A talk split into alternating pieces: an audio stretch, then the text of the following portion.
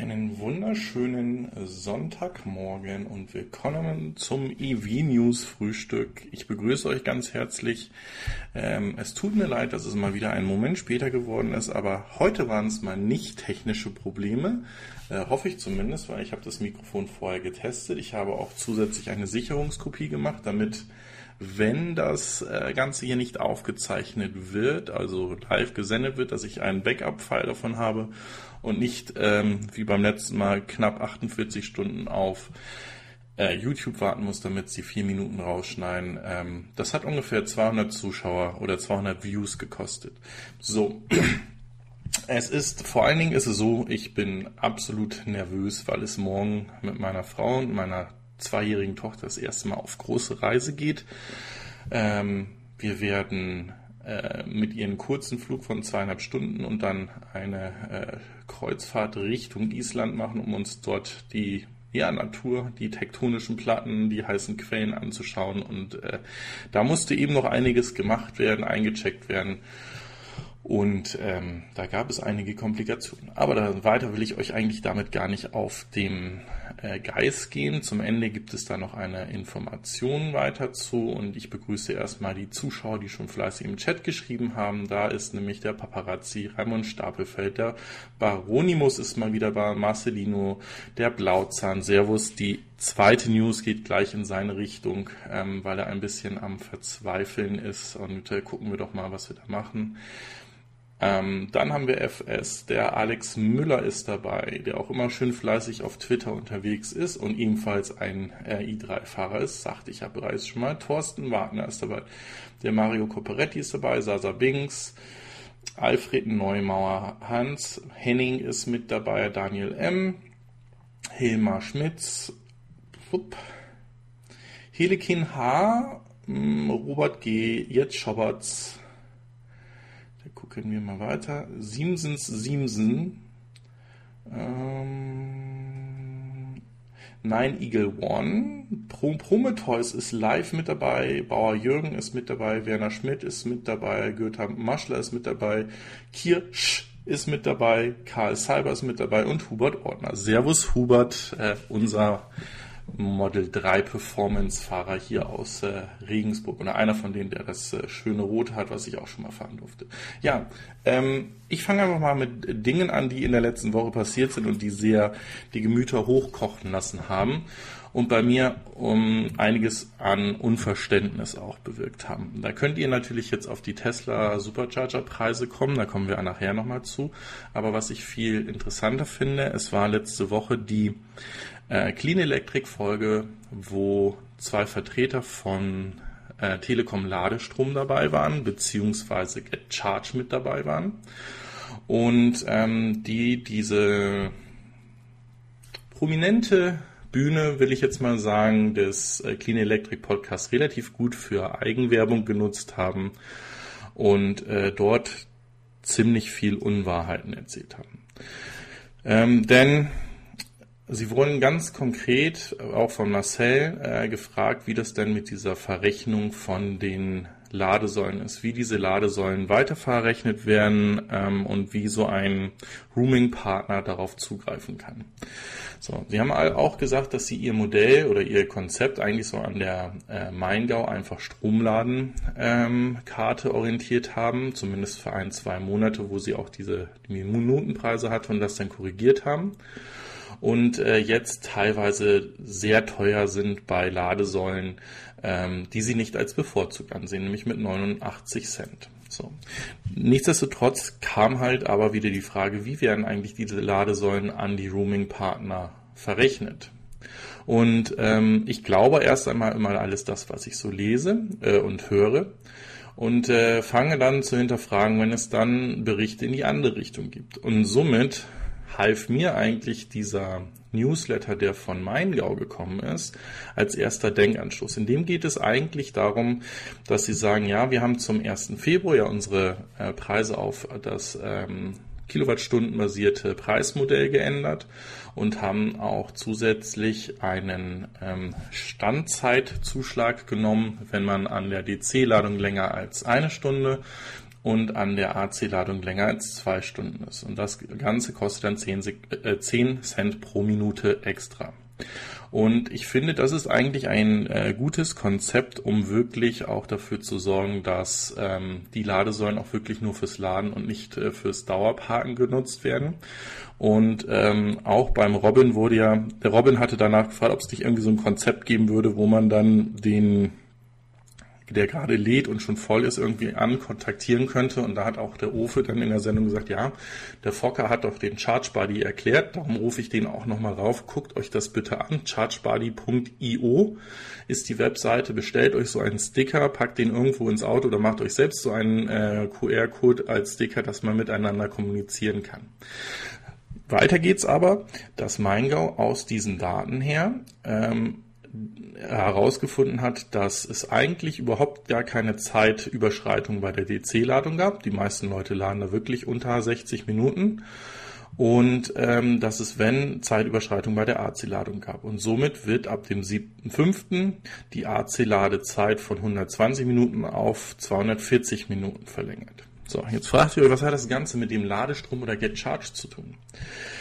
Hier in diesem Text steht drinne, dass die Ladesäulen, die in dem Verbund äh, von dem ähm, von Maingau sind, das ist ja auch sozusagen ein Roaming-Partner, die bekommen keine Live-Daten und deren Ladesäulenbetreiber rechnen mit ihnen zeitbasiert ab. Hier seht ihr es nochmal. So, und sie kriegen keine Live-Daten, somit können sie da wenig auf die Ladevorgänge zugreifen oder konnten das vorher sagen, wie lange jetzt die Fahrzeuge bleiben. Telekom sagt aber, sie müssen da sowas um die 30 Cent selbst zahlen. Ähm, das stelle ich damit wieder in Frage, weil das kann ich einfach nicht glauben und das, das, dieses Geschäftskonzept würde auch einem Unternehmen wie einer ähm, Telekom niemals erreichen, dass sie mit ein, zwei Cent pro Kilowattstunde, die sie da vielleicht Gewinn machen könnten, an so einer Ladesäule zufrieden sind. Somit ganz vorsichtig und auch der Ofe ist ja dann relativ erbost gewesen und hat seinen äh, mittelsten Finger, den er hat, dem äh, Ladestromnetz oder Get Charge Netz gezeigt und ähm, auch die anderen Zuschauer, die dabei waren, waren recht erbost. Ähm, ja, das hat mich auch dazu bewogen, da oben unterm i mal zu fragen, wo heute ihr eigentlich mit eurem Ladekartenanbieter seid und das Roaming macht.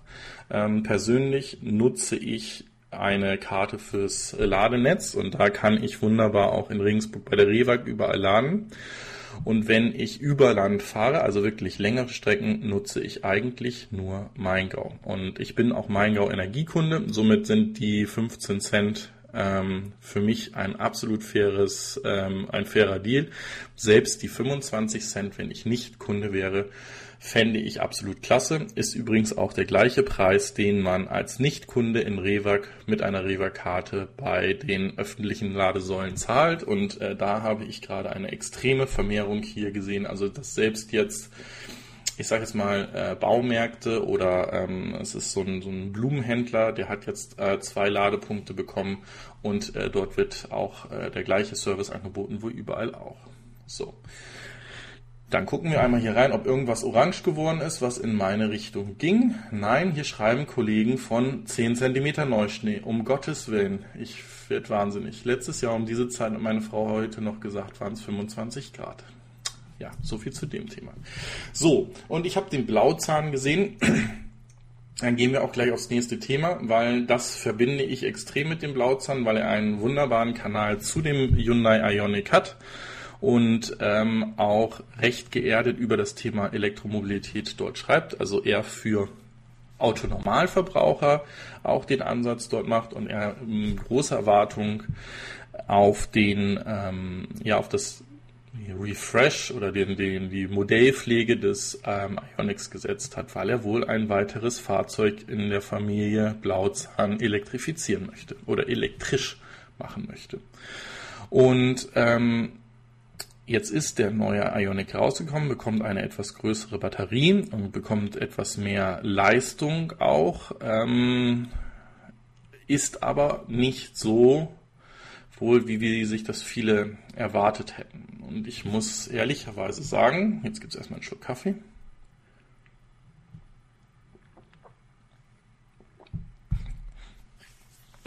ich finde die Werte eigentlich nach wie vor recht klasse und es ist in meinen Augen auch ein, eine Modellpflege nur und kein neues Fahrzeug. Also es ist ungefähr so wie beim i3, dass das ähm, Akku-Pack größer geworden ist und man vielleicht einen etwas moderneren Elektromotor eingebaut hat, der auch noch stärker ist. Mm, die Ladeleistung soll hier auf 100 Kilowatt an den ähm, Schnellladesäulen ähm, erhöht worden sein. Da gibt es aber gleich einen Manko zu und äh, versuchen auch gleich zu erklären, warum das so ist. Und äh, wird relativ langsam an der ähm, AC-Ladesäule ähm, geladen, nämlich nur mit ähm, 6,6 äh, und man kann ein Upgrade machen, so dass man da auf 7,2 Kilowatt kommt. Das ist sicherlich nicht, nicht äh, das Gelbe vom Ei. Nichtsdestotrotz, die doch recht schnelle Ladung an dem ähm, DC sollte eigentlich glücklich machen. Jetzt ist es aber so, dass Hyundai selbst angibt, dass bei dem alten Modell man von ähm, 20 auf 80 Prozent innerhalb von ähm, 57 Minuten lädt und bei dem neuen Modell lädt man dementsprechend in 54 Minuten. Ähm, jetzt muss man sagen, das ist ja wirklich nicht viel schneller. Ja, man lädt aber ungefähr drei äh, oder ja doch 33 Prozent mehr Akkukapazität, wenn man nämlich jetzt auf 38,3 Kilowattstunden äh, Batterien geht. Von daher ist das schon schnell leer, ist aber eigentlich von der Ladeleistung ähm, vergleichbar mit dem, was der Ionic vorher hatte. Das heißt, dass der die Modellpflege ist definitiv ein gutes Einstiegsfahrzeug, wenn jemand noch kein Ionic hat, ist jetzt aber kein Fahrzeug, wo ein aktueller Ionic-Fahrer irgendwie äh, feucht äh, wird und sagt, jetzt ähm, verkaufe ich meinen Ionic und kaufe mir den, der, das Remake. Sondern ich denke, ähm, der aktuelle Ionic-Fahrer wird weiterhin superglücklich mit seinem Fahrzeug sein und wird halt häufiger an den Schnellladesäulen laden, äh, schnell und äh, häufiger. Und der Neukunde, der sich noch für ein Elektrofahrzeug interessiert, wird hier auf jeden Fall einen ähm, sehr guten Konkurrenten zum E-Golf haben. Zur nächsten Konkurrenzfahrzeug kommen wir gleich noch. Sicherlich auch ein sehr gutes Konkurrenzfahrzeug zum i3 haben. Ähm, weil er doch eigentlich, also er wirkt auf jeden Fall geräumiger und ähm, Jetzt stellen wir uns aber die Frage, was passiert da am 8. Mai? Denn am 8. Mai, und ich habe mal wieder vergessen, das Ding hier reinzubringen, VW ID 3, bringt VW oder kann man bei VW den ähm, i3 vorreservieren. Das heißt, nehmen wir mal hier die News, zack, und da steht leider auch nicht mehr drin. Ähm, da ist es auf jeden Fall so, dass am 8. Mai das Fahrzeug vorbestellt werden kann. So, und hier haben wir genau den Punkt. Es soll davon auch eine Variante geben, die um die 24.000 Euro kostet. Dass das passiert, wird definitiv nicht in 2019 oder 2020 sein, gehe ich ganz stark davon aus, sondern es wird auch bei VW erst einmal ähm, die ähm, performantere Version sein. Ähm, ich meine irgendwo was von ähm, 36.000 Euro gelesen zu haben. Und das ist dann schon ähm, beim Ionic, wenn man die Abzüge dementsprechend mitrechnet, die Premium-Ausstattung. Von daher, ja, der, der ID 3, wie er jetzt heißt, oder in meiner Welt, ne, das, die 3 als E gesprochen, die Idee von ähm, VW das könnte das nächste Fahrzeug sein, was eine große ähm, Kundenschaft oder große Fangemeinde äh, auch bekommen wird, weil es wird definitiv ein neues Fahrzeug und ein, ein neues Setup, also unter aktuellen ähm, Messstandards geben und es wird nicht halt einfach ein Modellrefresh sein. Die Frage ist, wie viele sind davon verfügbar und wann werden sie davon verfügbar sein? Ähm, das ist halt genau die Frage, die da, die da zu stellen ist. Ihr dürft gerne mal unter die Kommentare schreiben, wo ihr eure, sagen wir jetzt einfach mal wirklich 36.000 Euro hin investieren würdet in den neuen Ionic oder in da, den ersten ID, auch wenn wir davon noch nicht viel wissen. Also wir kennen, ne, darum habe ich auch diese abgeklebten Bilder aus Süd, ähm, Südafrika, wo er Probe gefahren ist, nochmal mit reingenommen. Und ähm, wir wissen nicht, wie er von innen aussieht. Das wird auch dann wohl das Designkonzept, das Interieur-Design-Konzept sein von den, von der ganzen ID-Familie, die da noch kommen wird.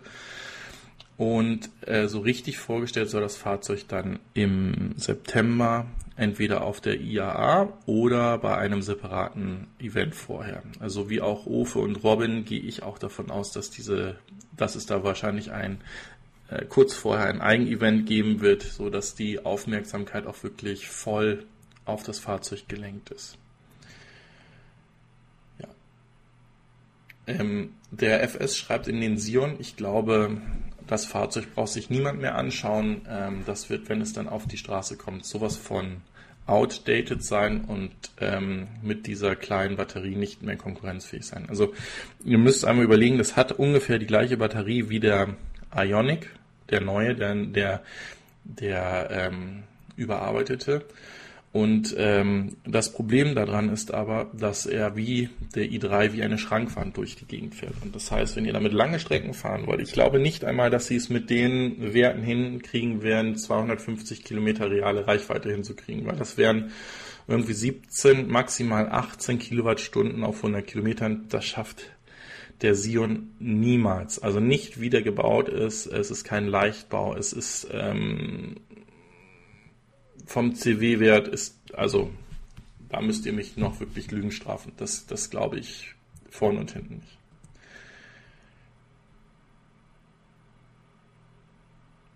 Der Marcelino möchte lieber für 36.000 Euro einen gebrauchten Oberklasse-Diesel kaufen. Das ist sicherlich eine super Investition, wenn du sie ins äh, Glashaus steckst, um deinen Kindern dann zu erklären, warum diese Fahrzeuge bald nicht mehr fahren dürfen. Ähm, Nein, also ich denke, das ist, das ist definitiv eine gute Idee. Was vielleicht auch eine gute Idee ist, ist dieses Geld in einen, ich weiß, ihr hasst das oder Teile, Teile von euch hassen das, in einen Plug ähm, in Hybrid zu stecken, zum Beispiel den Ionic Plug-in Hybrid, weil äh, der hat durch das durch die Modellpflege eine einen Aktionsradius voll elektrisch von bis zu 90 Kilometern bekommen. Und ähm, wenn es jetzt wirklich jemand ist, der sagt, und ich fahre jedes Jahr in Urlaub x tausend Kilometer, dann kann er dafür seinen Verbrennermotor auch nutzen. Auch wenn ich das für unsinnig halte, sondern mehr so eine Übergangstechnologie. Aber es gibt den Business Case oder den, den, den Gebrauchscase, wo jemand damit klarkommt. Und äh, ja, schauen wir mal. Ja, dann gibt es von Polestar ähm, neue Nachrichten und zwar geht es, ging es diese Woche bei einigen Herstellern darum, dass sie ein bisschen die Tricks in die Trickkiste gegriffen haben, um an staatliche Förderung zu kommen und somit ihre Fahrzeuge günstiger zu rechnen. Und den Meister dazu, den stelle ich euch nachher vor. Wenn ihr das verstanden habt, wie dieses Konstrukt funktioniert und warum das gemacht worden ist, dann Hut ab und vor allen Dingen Hut ab für denjenigen, der das herausgefunden hat. Also von daher, hier geht es darum, dass äh, Polestar einen äh, in den USA einen Federal Kredit von äh, 7.500 äh, Dollar äh, bekommen kann oder bekommen wird für die 200.000 Fahrzeuge. Das ist ja genau dieses Limit, was eine GM oder was eine ähm, Tesla ja auch hatten, wo sie genau diesen hohen ähm, Bonus hatten und der wurde dann in die Hälfte nach dem Erreichen der 200.000 Fahrzeuge ähm, gesteckt. Dann der nächste Hersteller. Wir wissen, Daimler schickt sein Smart Car, wie er in den USA heißt. Wir nehmen einfach nur Smart nach China, dass er dort produziert wird. Und es gibt jetzt erst einmal Informationen, dass die aktuelle Variante von dem Smart in USA und in Kanada ähm, gestoppt wird zu verkaufen. Es ist sowieso so, der ist nicht in dem kompletten Markt in, äh, in den USA verfügbar gewesen, sondern nur in bestimmten Bundesstaaten, weil ähm, es dort Sicherheitsbedenken an dem Smart gab. Ähm, somit tut das wahrscheinlich nicht ganz so doll weh. Interessant wird es dann allerdings, wenn wir diesen vollautonomen Smart dann auf den Markt kommen sehen. Da gehe ich ganz stark davon aus, dass der auch wieder in die USA und nach äh, Kanada gehen wird. So. Ja, ähm, so sehr ich es auch gefeuert, äh, ge gefeiert habe, ähm, ist Audi beziehungsweise der Produktionsfirma von ähm, diesem Avengers Movie ähm, Trailer oder der Werbung ein gewisser Fauxpas äh, entstanden. Und zwar gibt es Motorengeräusch in diesem ähm, Trailer von diesem Fahrzeug zu hören. Und das ist natürlich eine, ja, eine Peinlichkeit, die nicht zu übertreffen ist. Das ist natürlich super schade.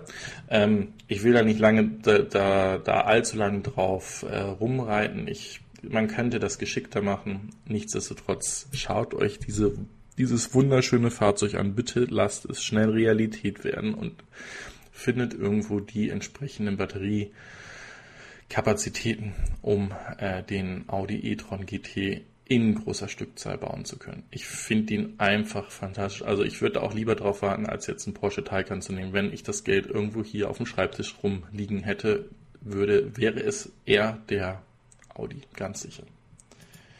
So, ja, äh, ihr wisst, äh, Faraday Future, wir haben es auch schon Faraday No Future äh, getauft gehabt. Äh, es geht eigentlich so weiter. Sie haben jetzt allerdings eine, eine Brückenfinanzierung, ähm, einen weiteren Kredit von 225 Millionen US-Dollar bekommen.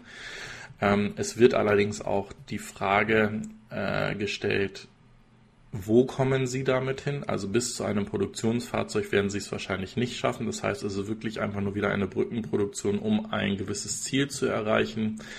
Ähm, ich wünsche, wie gesagt, nach wie vor dem Unternehmen alles äh, Gute, damit sie es irgendwie hinkriegen zu überleben. Aber ähm, ich denke, da wird noch einiges an Geld notwendig sein. Und da ist dann auch die Frage, dieses Fahrzeug, was vor jetzt schon zweieinhalb Jahren auf der CS vorgestellt wurde, ähm, ist es dann noch, äh, ja, State of the Art, ist es dann immer noch äh, akzeptabel für den Käufermarkt, weil wir reden hier von einem 400.000 Dollar Fahrzeug. Zumindest war das der Preis, den man ähm, damals für die, mit diesem Fahrzeug ähm, erzielen wollte.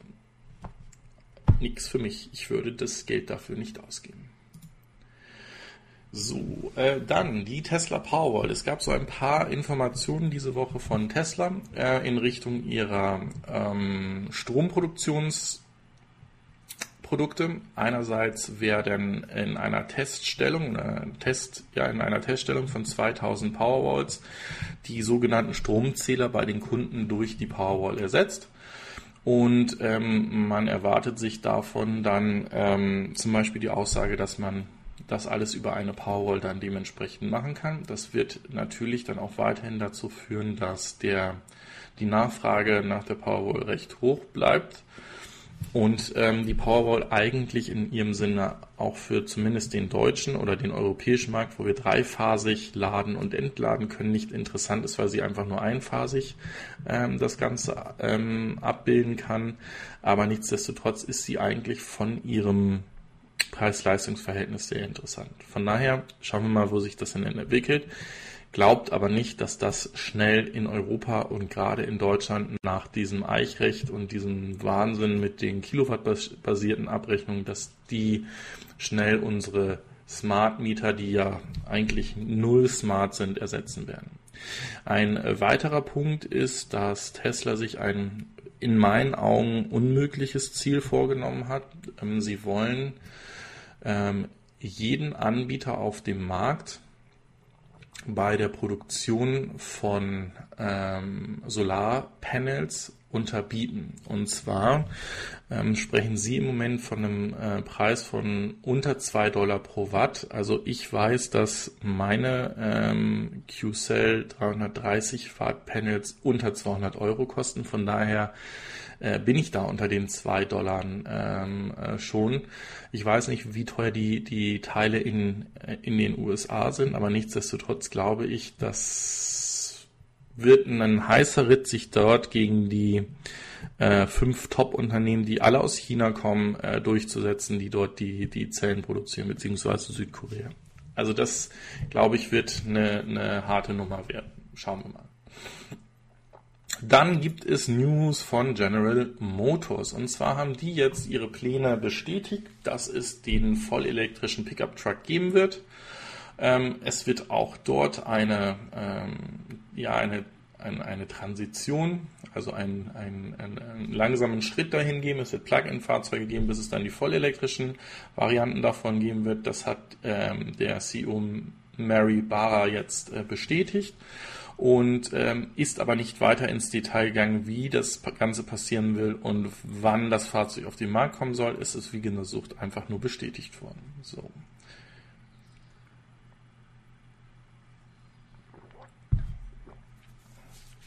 Und jetzt kommen wir zu einem Thema, was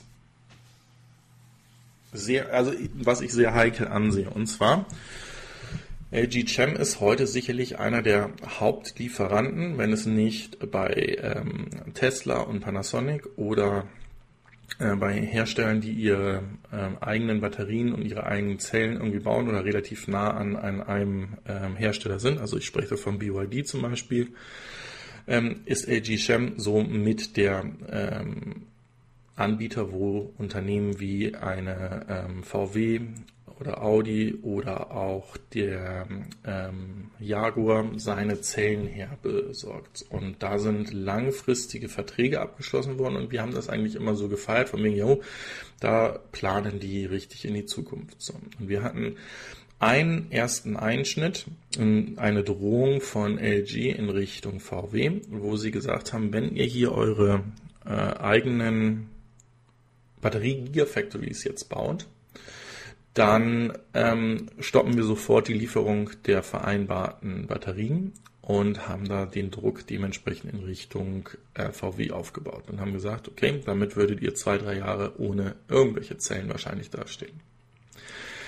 So, jetzt kommt aber eigentlich heraus, weil nämlich auch dieses, diese ähm, Idee mit den Batteriefabriken, die in Europa ja gebaut werden sollten von VW, in Kooperation mit Cuttle und SK Innovations passieren sollten, dass hier wahrscheinlich doch ein bisschen die Nervosität oder beziehungsweise ein, ein kleiner Konkurrenzkampf, wenn nicht sogar Krieg entstanden ist. Denn diese Woche oder letzte Woche, als, als diese Nachricht rauskam, ging es darum, dass LG SK Innovations verklagt, denn die haben 77 oder sagen wir mal einfach mal eine große Zahl an ehemaligen Mitarbeitern von LG abgeworben, die auch teilweise ähm,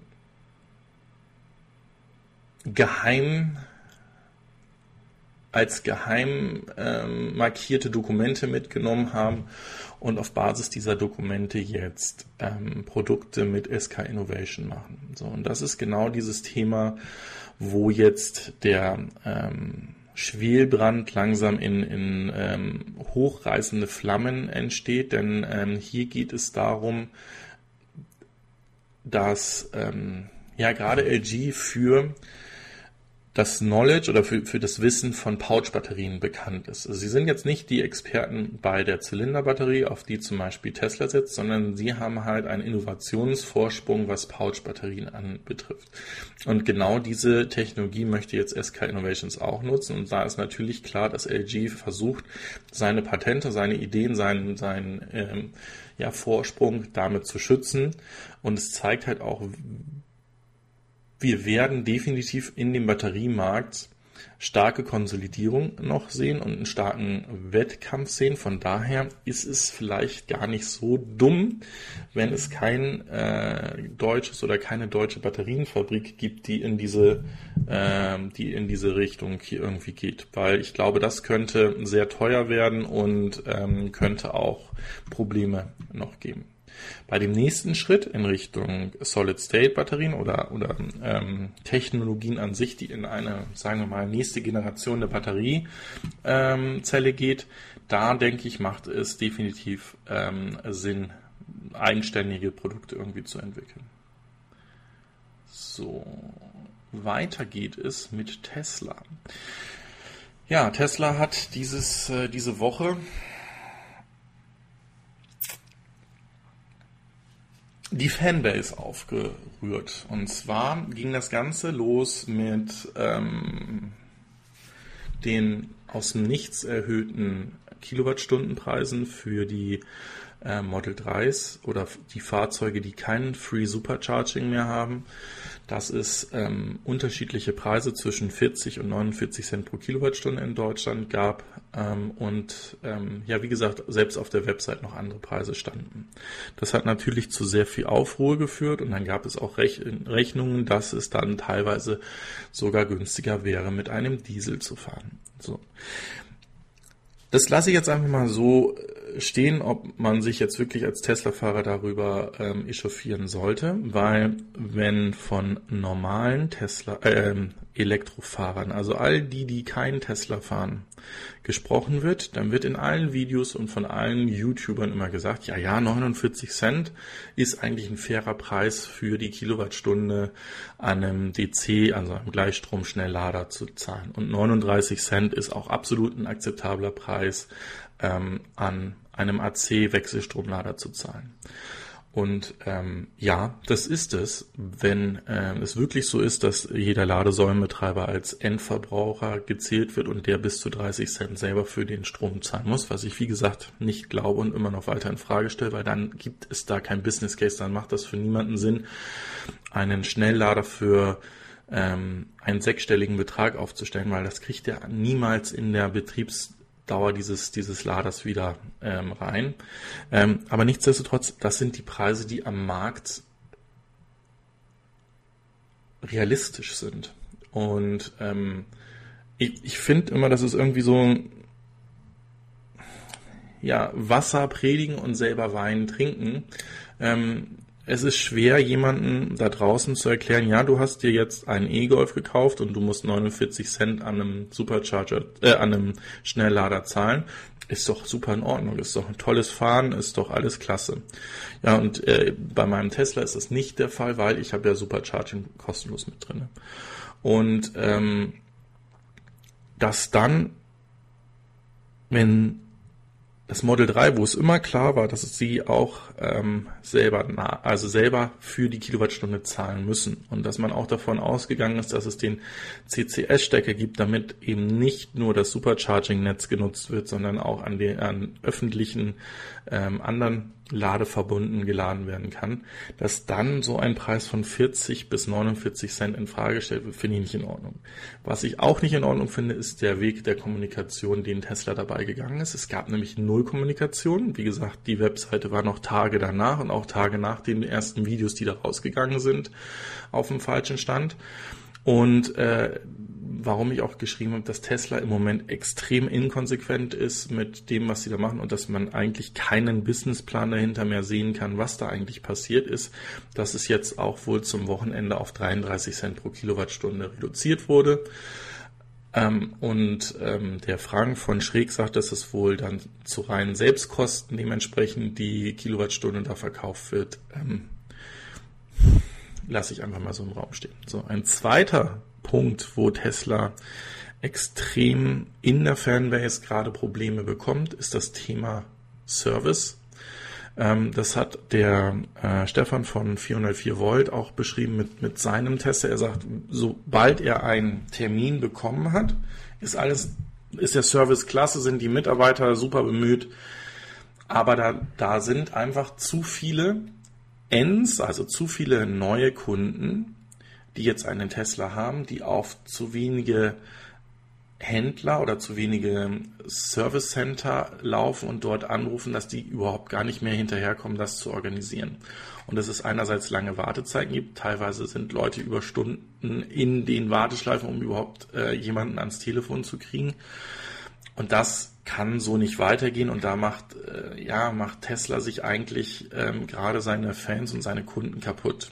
So und hinzu kommt ja auch noch, dass ja das eigentliche Modell ist, dass es diese Tesla Super, äh, diese Tesla Sales Stores und ähm, Service Center ja eigentlich sogar noch reduziert werden sollten und über die Ranger-Flotte, die ja noch nicht existent ist, das reduziert werden soll. Nichtsdestotrotz brauche ich dann eine Anlaufstelle, entweder ein, eine Webseite oder ein Callcenter, der, äh, das erreichbar ist und was akzeptable Wartezeiten hat, wo ich dann meine, ähm, wie soll ich das sagen, meine Probleme schildern kann und dann einen Termin kriege. Und das geht auf gar keinen Fall. So.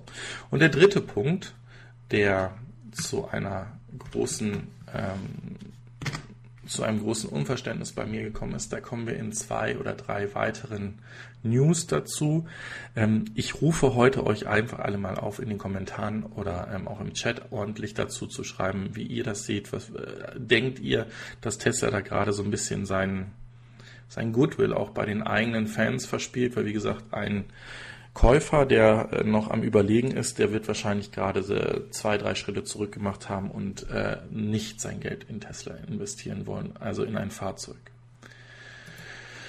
Ja, und jetzt kommen wir zu einem Punkt, wo ich sagen muss, Chapeau, das ist einfach genial, was da Tesla gemacht hat. So, und zwar ist es folgendermaßen. Sie haben sich einmal die Finger damit verbrannt, indem Sie ein Modell angeboten haben, was es eigentlich nicht gibt, und zwar auf dem deutschen Markt, als das äh, die staatliche diesen Umweltbonus gab, dass das Fahrzeuge in der Basisversion unter 60.000 Euro kosten mussten ähm, und dass es dann erst äh, ja diese 4.000 ähm, Euro Unterstützung gibt. Da sind sie gegen verklagt worden, weil es wohl nachgewiesen wurde, dass sie diese Fahrzeuge nicht ähm, angeboten haben oder anbieten konnten oder wie auch immer. Jetzt ist ein weiterer Fall ähm, passiert in Kanada. Und jetzt wird es wirklich kompliziert. Und zwar gibt es in Kanada bis zu 5000 Dollar Unterstützung für den Kauf eines Elektrofahrzeuges, wenn es in der kleinsten Basisversion bis zu fünf Sitzen für 45.000 kanadische Dollar verfügbar ist. Oder, ihr kriegt die 5.000 äh, Dollar ebenfalls, wenn das Fahrzeug in einer etwas höheren Variante oder mit Optionen bis 55.000 Dollar verfügbar ist. So, jetzt ist Tesla hingegangen und hat ein Model 3 in der Standardvariante genommen und hat dort ein ähm, einen, einen softwarebasierten Log auf die Batterie gemacht, dass diese, äh, dieses Model 3 nur noch 150 Kilometer maximal kommt, geht mit dem Preis dementsprechend dann runter auf ähm, 44.999 Dollar und ist somit verfügbar für die Käufer oder für die, für, ja, für die Käufer, die so eine Förderung haben wollen. Jetzt gehen wir zurück zu dem Blauzahn-Thema, würdet ihr für 45.000 Dollar euch ein Elektrofahrzeug kaufen, was nur 150 Kilometer weit kommt? Nein, würdet ihr nicht. Und genau davon geht auch Tesla aus, dass sie eben dieses Fahrzeug in dieser Konfiguration niemals verkaufen werden.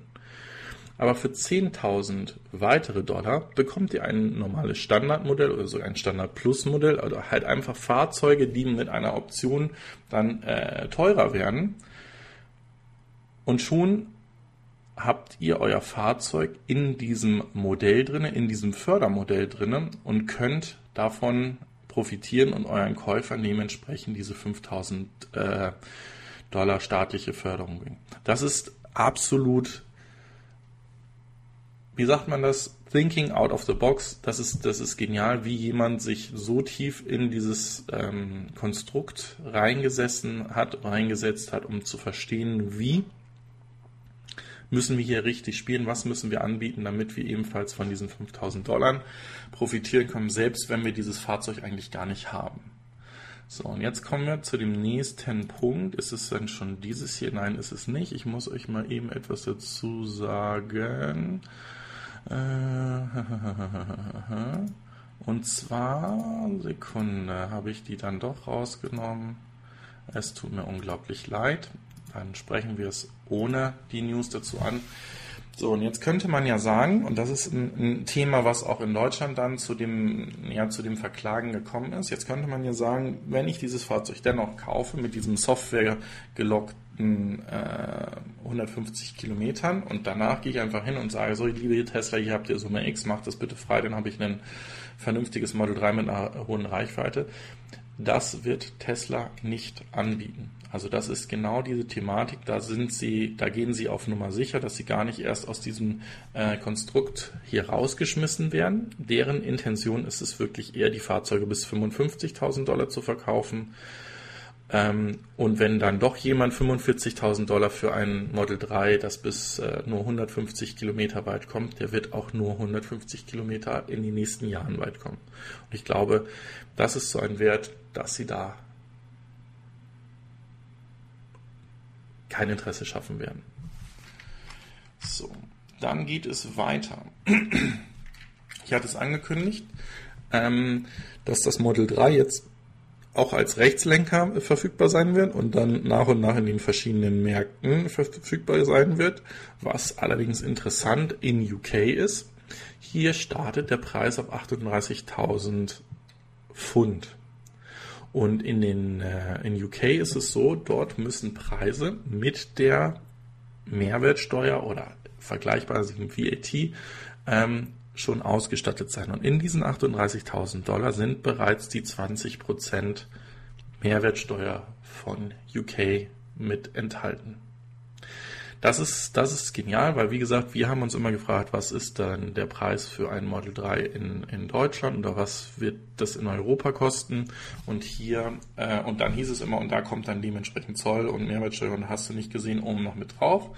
Und hier kann man äh, ganz klar sehen, dass die Regularien in UK so ein Zahlenspiel nicht zulassen und ähm, hier das Fahrzeug konkret mit dem Mehrwertsteuerpreis angeboten wird und hier eben die 38.000 Pfund dann kosten wird. So, und jetzt kommen wir zum nächsten Punkt, wo Tesla inkonsequent äh, diese Woche war. Und zwar hat Elon Musk bei dem Vorstellen der ähm, Quartalszahlen, die positiv waren, gesagt, dass es Tesla niemals wieder Fremdkapital oder Fremdkapitalmaßnahmen entgegennehmen soll. Und in der vergangenen Woche gab es ein äh, Interview ähm, in dem er das erste Mal davon gesprochen hat, dass vielleicht gerade jetzt der richtige Zeitpunkt nochmal für Tesla ist, um neue Finanzmittel, Fremdfinanzierungsmittel ähm, in Anspruch zu nehmen. Und äh, das wurde dann, und jetzt wird es wirklich interessant und äh, wo wir zu dem Thema inkonsequent kommen, wurde einen Tag später von Tesla selbst korrigiert und wurde gesagt, nein, nein, nein, wir haben da nicht vor, irgendwelche ähm, Fremdkapitalmethoden uns anzugucken oder äh, Geld zu nehmen. Wir haben genug Cash und können unser Problem selbst lösen. Und jetzt nehmen sie 2,35 Milliarden ähm, US-Dollar in einem neuen äh, Cap auf, also in einem neuen Fremdfinanzierungsmodell. Ähm, und äh, hier steht noch, dass Elon Musk selbst sich mit 10 Millionen US-Dollar darin investiert. Ähm, aktuell ist es sogar schon so, dass ähm, diese 10 auf 25 Millionen ähm, erhöht wurden von Elon Musk. Und ähm, jetzt kommen wir nämlich hier dann zu diesem Thema. Nein, was ist denn hier los? Mir fehlen Nachrichten, die ich rausgesucht habe. Nein, hier ist es. Okay. So. Und äh, Elon Musk geht auf diesen ähm, ja, Kapitalrace, den sie da haben. Ich hatte ja gesagt, sie werden noch diese Riesensummen brauchen, um solche Gigafactories halt zu bauen, um weitere Produktionslinien in Gang zu bringen. Sie werden sich nicht leisten können, die Produktion des Tesla Semi-Truck lange nach hinten zu verschieben. Und ähm, um das Ganze halt wieder schön zu reden oder attraktiv für die Investoren zu reden, Achtung, das ist keine Empfehlung, in diese Aktie zu investieren oder sein Geld da drin anzulegen. Das könnte ich machen. Ich habe so eine Bankerausbildung, aber das mache ich nicht, weil ich zu lange aus diesen Themen raus bin. Denn äh, Elon sagt dort, dass durch sein ähm, Know-how, was er mit Tesla hat, für den Selbstfahren oder Fully Safe Driving Modus wird diese Aktie von dem heutigen Wert Faktor 10 in den nächsten zwei bis drei Jahren wert sein. Einfach weil er diesen Faktor, dieser, diesen Wert für ähm, das Fully Safe Driving als ein Asset ja sieht, also als ein, ein Anlagethema, was mit dem Fahrzeug auch immer weiterentwickelt wird. Ist, wie gesagt, so ein Thema, wo man aus einer also ja, ich weiß nicht, wie ich es erklären soll, damit ihr versteht, wie, wie nervös oder wie unruhig ich eigentlich bei diesen Nachrichten bin. Also ich, ihr müsst euch vorstellen, ihr leiht euch von eurem besten Freund oder von eurer Familie Geld. Und dann sagte der Familie, ist überhaupt alles gar kein Thema, mein Business läuft wunderbar, kriegt jetzt jeden Monat, kriegt ihr halt eure Zinsen dementsprechend wieder und eines Tages werden wir auch Gewinne schreiben, dann kriegt ihr sogar eine Dividende auf eure Anteile, die ihr in meinem Unternehmen habt. Und drei Monate später sagt er, ja, die 1000 Euro, die ihr mir da gegeben habt, ich kann eure Zinszahlungen und Tilgungszahlungen weiter nachkommen, ähm, aber ich brauche nochmal 500 Euro. Und ähm, wenn ihr mir diese 500 Euro nochmal gebt, dann habt ihr in zwei Jahren Faktor 10 davon. Dann mache ich aus euren 1500 Euro, die ihr mir gegeben habt, 15.000 oder so, sogar noch mehr. Und da seht ihr schon, demjenigen in der Familie, der euch so etwas sagen würde, würdet ihr wahrscheinlich nicht unbedingt nochmal die 500 Euro geben oder das Glauben schenken. Und ähm, das ist genau das Thema, wo ich sage, da ist Tesla ziemlich inkonsequent. Naja, schauen wir mal. So, was sie aber auch gemacht haben, ist nämlich genau dieses Thema, was sie angekündigt hatten, dass der Preis für das Fully Safe Driving jetzt teurer wird. Ich sag mal I don't care und äh, solltet ihr auch nicht machen, weil noch ist es nicht verfügbar und ich gehe davon aus, wenn es verfügbar wird, wird der Preis auch wieder für einen Aktionszeitraum runtergesenkt, damit es noch mehr Fahrzeuge werden, die dementsprechend diese Informationen auch nutzen. Also die Information des Fully Safe Driving von daher ja, hier sind sie konsequenterweise der Ankündigung der Preiserhöhung nachgegangen. Und da sagt Elon Musk ja auch, dass es für ihn ein ähm, Asset ist, die man ähm, wertschätzen muss, appreciating Asset.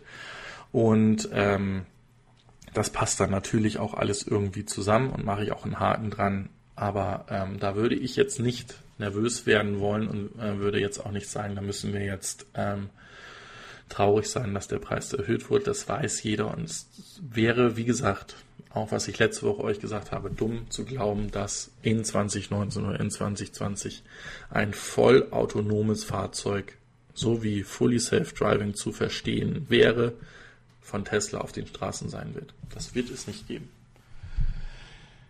Dann geht es weiter. Wieder positive Meldungen oder äh, Themen, die hier dazukommen. Und zwar hat Tesla ein riesen weiteren ähm, riesen weiteres Paket an Wins angefordert und äh, es sind 40.000 Fahrzeuge, die da äh, kommen sollen und man möchte jetzt wieder in Richtung 5.000 Fahrzeuge pro Woche kommen.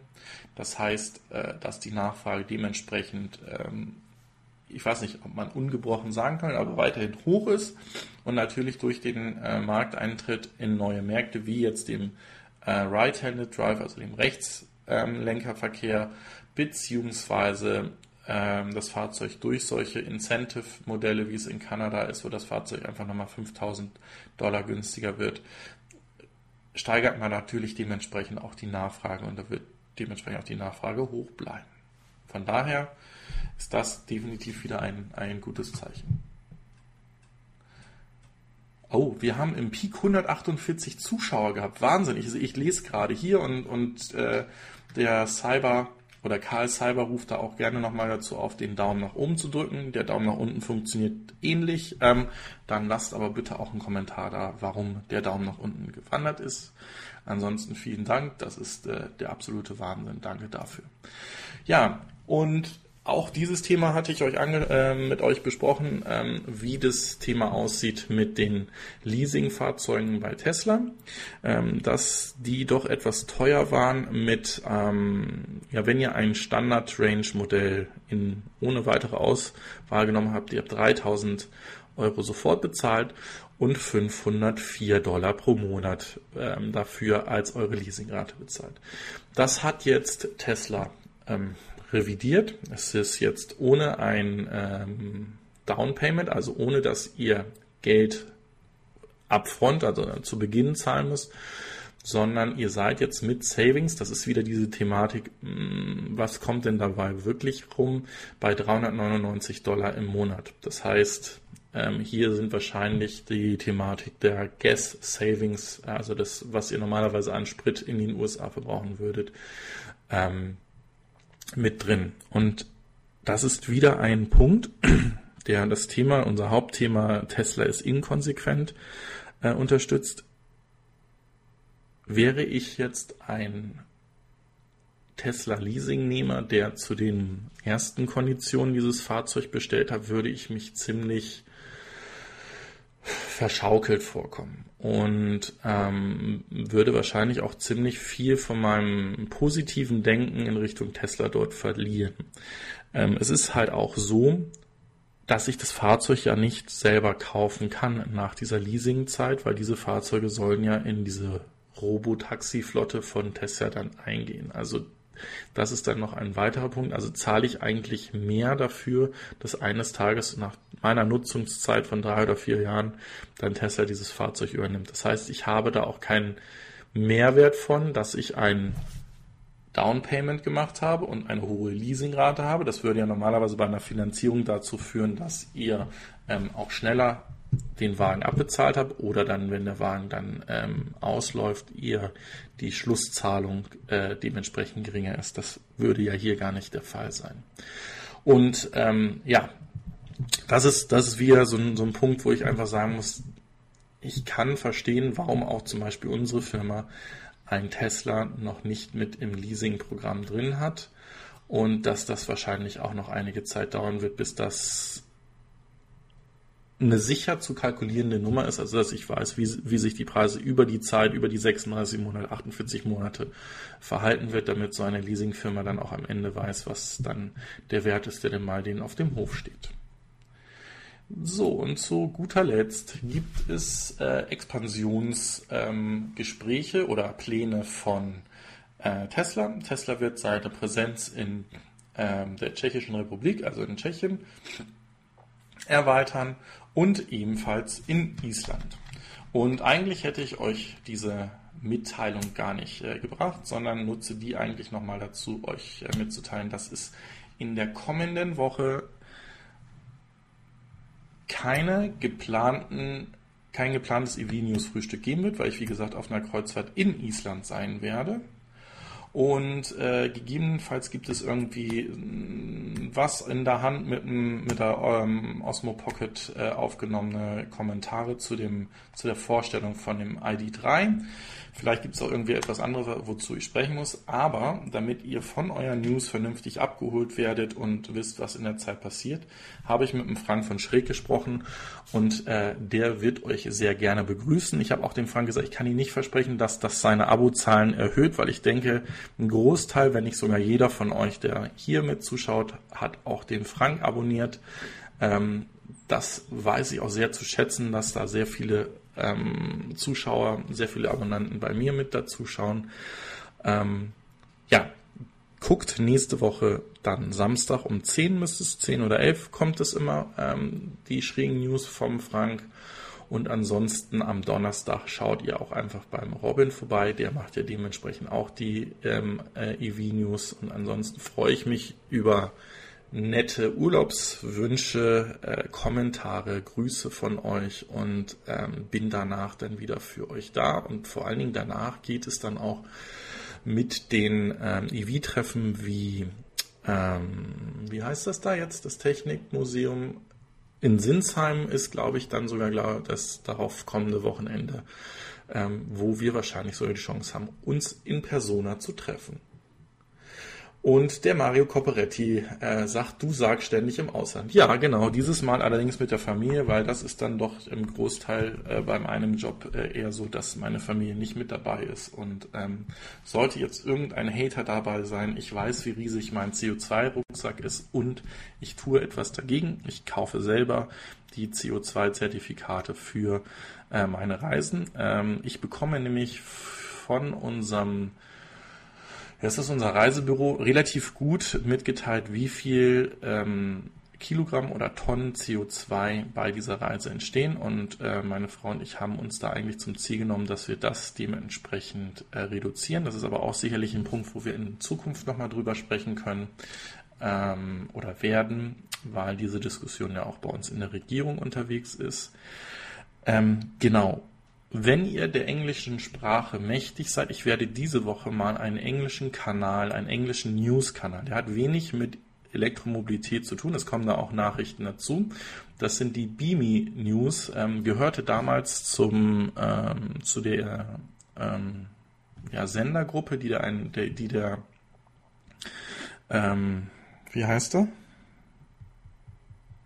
Unser Riesen-YouTuber.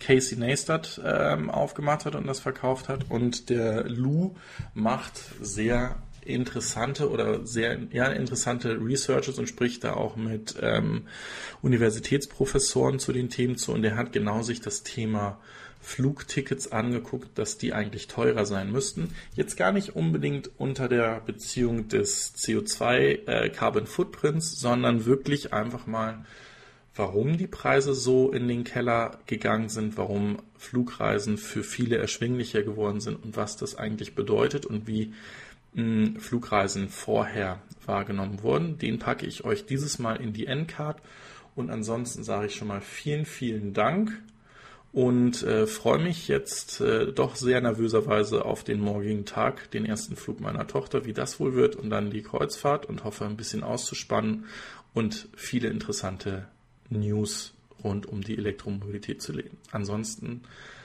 euch allen noch einen schönen Sonntag. Schreibt fleißig. Ich werde jede Antwort beantworten, äh, wie immer. Und äh, lasst noch gerne einen Daumen da. Und Ich bin begeistert, dass wir uns fast äh, verdoppelt haben von letzter Woche, wo wir um die 90 waren, jetzt heute zu 148, 150 in der Spitze. Vielen, vielen Dank dafür. Bis zum nächsten Mal. Euer André von Pferd. Ciao.